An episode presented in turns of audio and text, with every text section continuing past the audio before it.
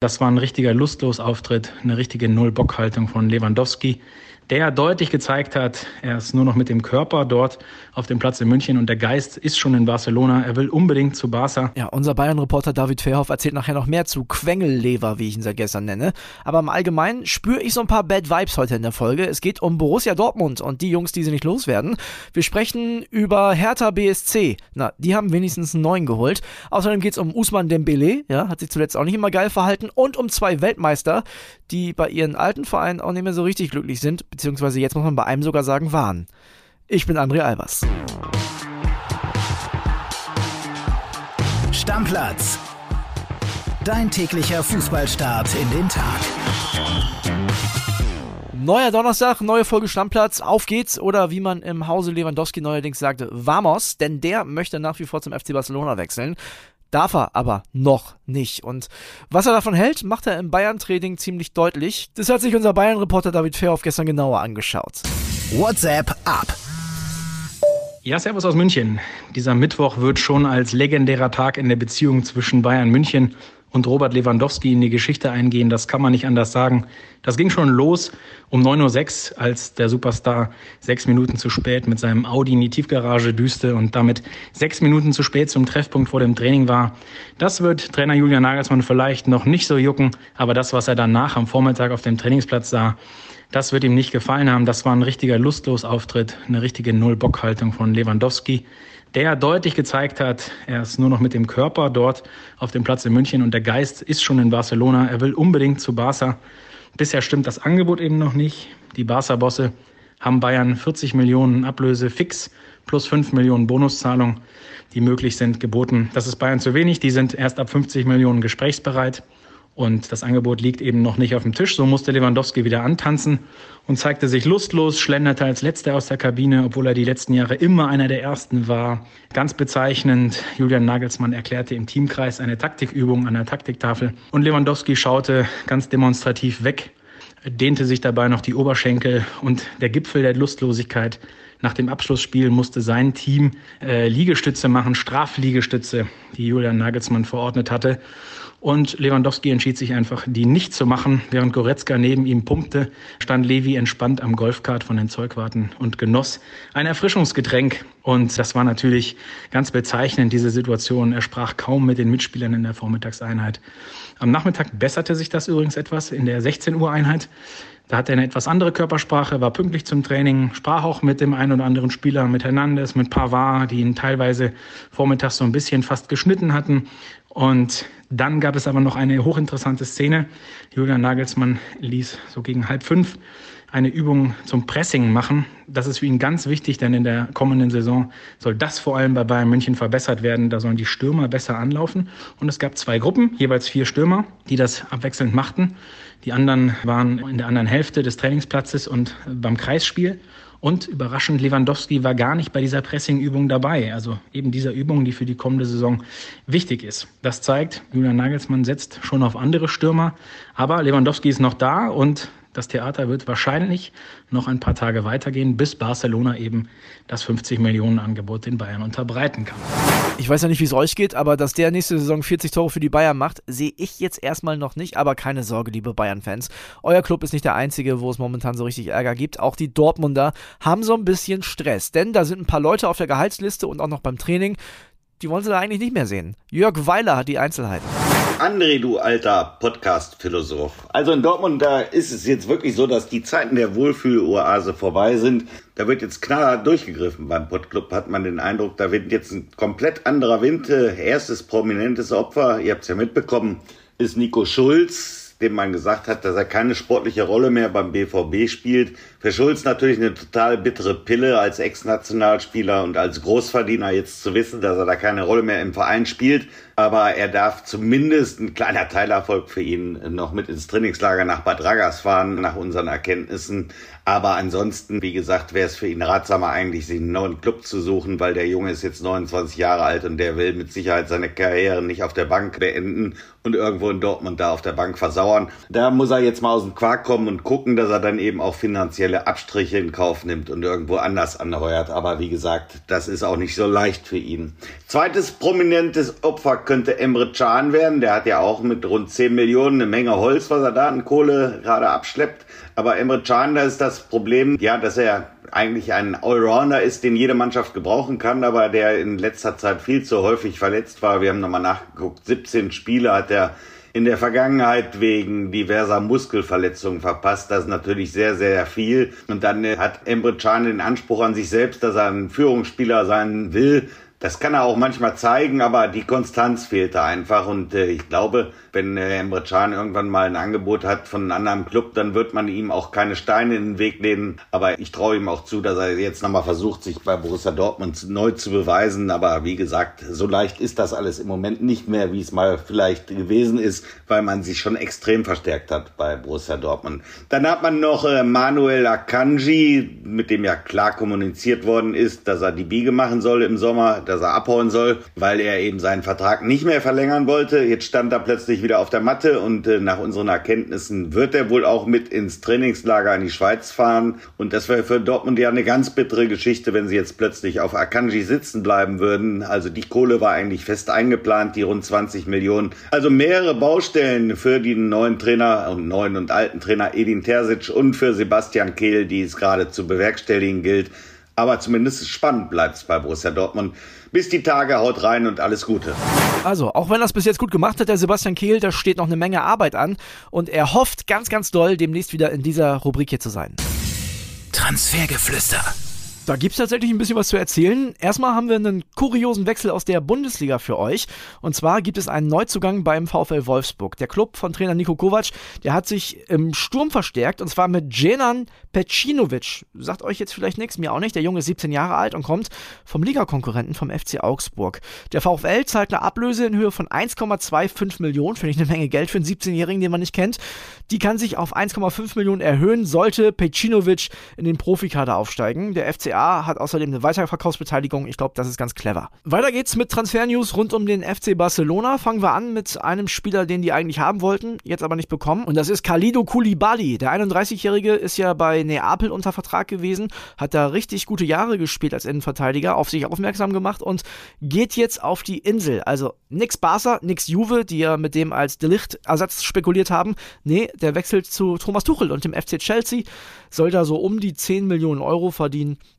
Ist ja ganz nett, vor allem netto. Ein anderer Barca-Spieler bleibt dafür erstmal, Usman Dembele. Da gab es ja Riesentheater. Also wenn ich bei Bad Vibes für diese Folge bin, da ist Usman Dembele auf jeden Fall auch immer mit am Start gewesen. Hat aber jetzt seinen Vertrag wohl verlängert bis 2024, sagt Fabrizio Romano. Das Ding scheint durch zu sein. Ihr wisst ja, wenn der Here We Go schreibt, dann ist da meistens auch was dran. Und wir gucken mal nach Frankreich zu PSG. Die wollen nämlich laut L'Equipe einen Deutschen loswerden, und zwar Julian Draxler. Insgesamt zehn Spieler sollen gehen. Draxler ist wohl einer von denen. Ja, und der Ex-Schalker soll tatsächlich nicht mal mehr die Japan-Reise antreten. Die soll für Paris am Ende der Woche beginnen. Und dann gibt es tatsächlich noch Neuling bei Hertha BSC. Und zwar Shidera Eyuke. Der wechselt zur Hertha. Der Flügelspieler wird für ein Jahr ausgeliehen von ZSKA Moskau. Da gab es mit Sicherheit einen Hinweis von Trainer Sandro Schwarz in Richtung Freddy Bobic. Ich meine, Schwarz war ja zuletzt noch Trainer in der russischen Liga. Juke kriegt die Nummer 40 bei Hertha und Hertha ist ein gutes Stichwort. Die sind heute Nachmittag dran mit der Bulli Blitzvorschau. Ihr wisst ja, 15.30 geht's los. Schalke und Werder haben wir schon und Paul Gorgas spricht da auch über Juke. Hört mal rein. Werbung. Die heutige Folge wird wieder präsentiert von unserem Partner Neobet und da gibt es ein paar interessante Sachen, die ihr euch auf jeden Fall mal anschauen solltet. Zum einen gibt es ja die geboosterten Quoten, ne? die hat man sonst so vor dem Spiel gefunden, jetzt auch während des Live-Spiels. Also könnt ihr auf jeden Fall mal reinschauen und es gibt ja diese coole neue Wettart. Wir haben schon mal drüber gesprochen, die Spielerduelle.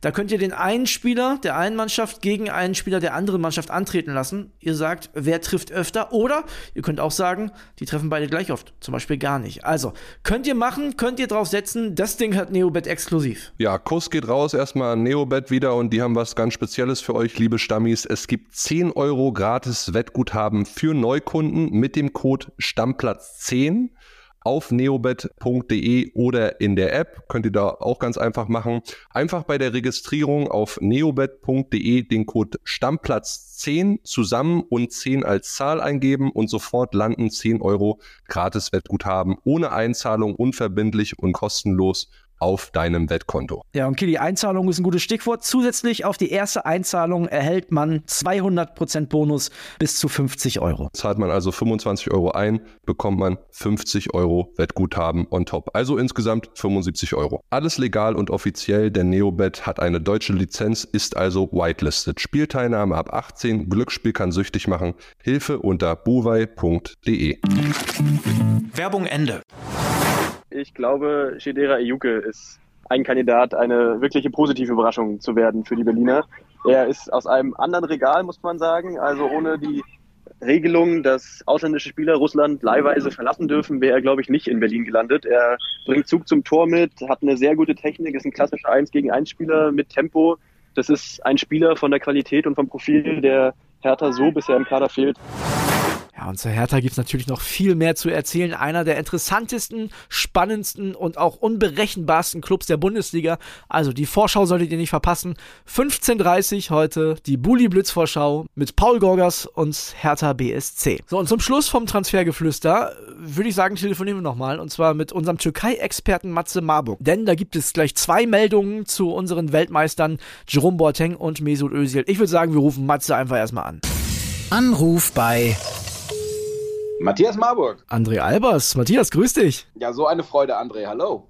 Du, wann warst du das letzte Mal als Türkei-Experte so gefragt bei Bild? Oh, das äh, ist eine sehr gute Frage. Ich glaube, als Mesut Özil damals zu Fenerbahce gewechselt ist. Genau. Wird natürlich auch ein Thema heute, Mesut Özil. Wir fangen mal an mit dem anderen deutschen Weltmeister, mit Jerome Boateng, würde ich sagen. Mhm. So, der, das habe ich gestern bei uns gelesen, ich hab's kaum glauben wollen, ist wohl zu schlecht für Galatasaray, kann man das so sagen? Das kann man durchaus so sagen und festhalten, wenn man dem, dem Trainer glauben will. Okan Buruk, der Trainer von Galatasaray, dem wurde der Transfer vorgeschlagen. Boateng ist wohl nicht mehr allzu glücklich in Lyon, Lyon nicht mehr allzu glücklich mit ihm. Die wollen ihn also loswerden. Da wurde Boateng dann Galatasaray angeboten und der, im Verein war man wohl auch relativ wohlwollend der Personalie gegenüber. Du weißt, in, in der Türkei mag man große Namen. Aber dann hat man den Trainer gefragt, ob er denn Bock auf den Mann habe und er hat einfach gesagt, nö, der ist mir zu langsam und eigentlich auch zu schlecht. Und deshalb Boah. kommt der Transfer wohl nicht zustande. Boah, das ist aber ein hartes Urteil. Also, wie siehst du das denn? Ich meine, der hat bei Lyon ja am Anfang seiner Zeit echt noch gute Leistungen gebracht. Meinst du echt, der ist zu schwach für Galatasaray? Ich glaube das nicht.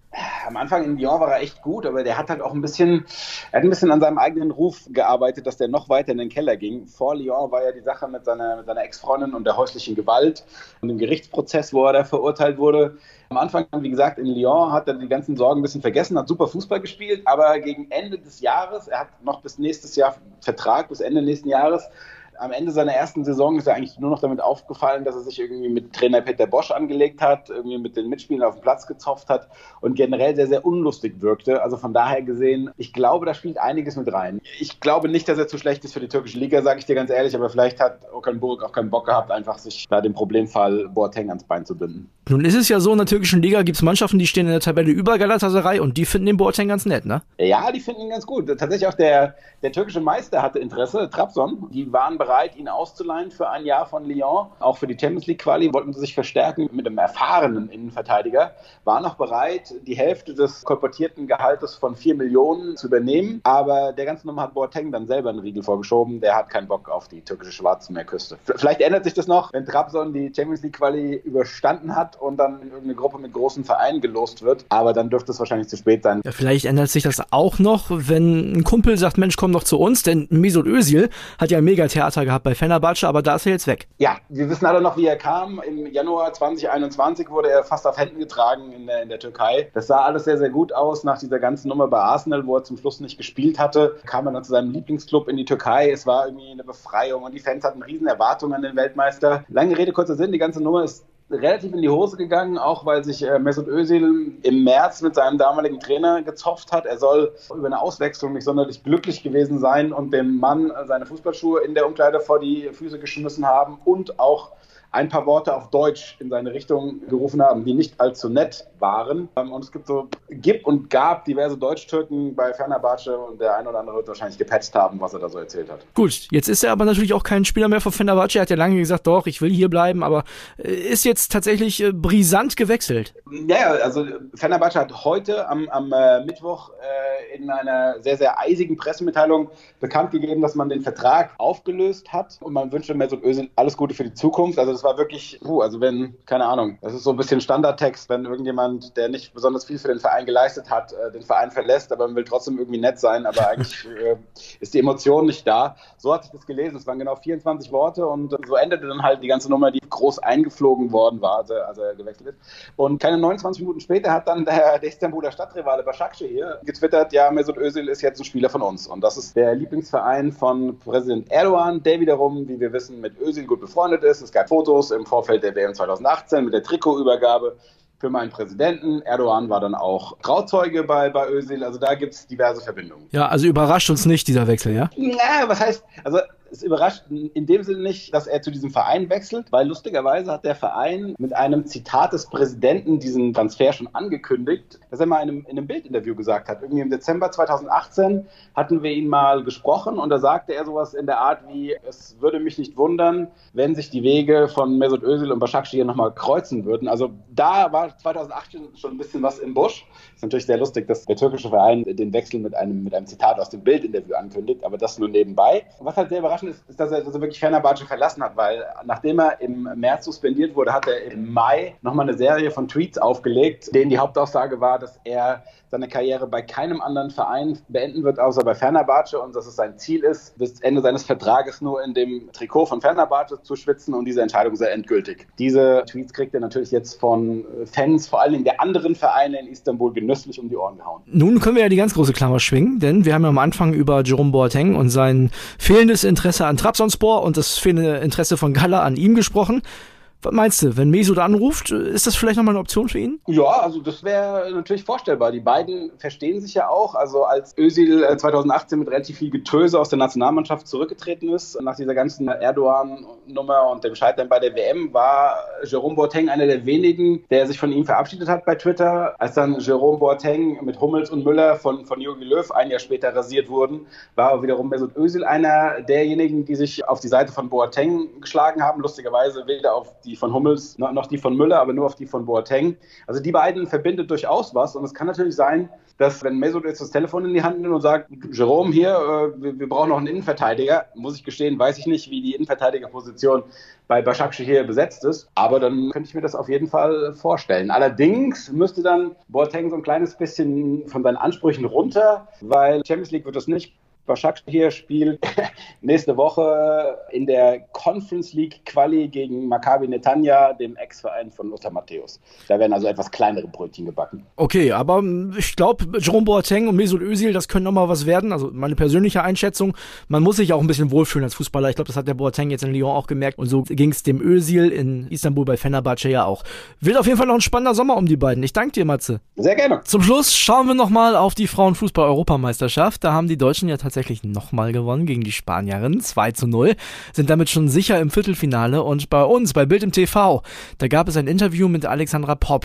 Die hat dann nochmal ihren Torjubel in Richtung Himmel erklärt. Ja, das ist so ein bisschen äh, IT e nach Hause telefonieren äh, von dem Film und ähm, gleichzeitig auch äh, an ja die Leute, gerade meine beiden Opas, die ja schon im Himmel sind, ähm, die über mich wachen und auf mich achten und äh, ja, alle wissen zu Hause, dass, äh, dass sie gemeint sind. Super sympathisch und wir drücken natürlich die Daumen fürs letzte Gruppenspiel am Samstag 21 Uhr.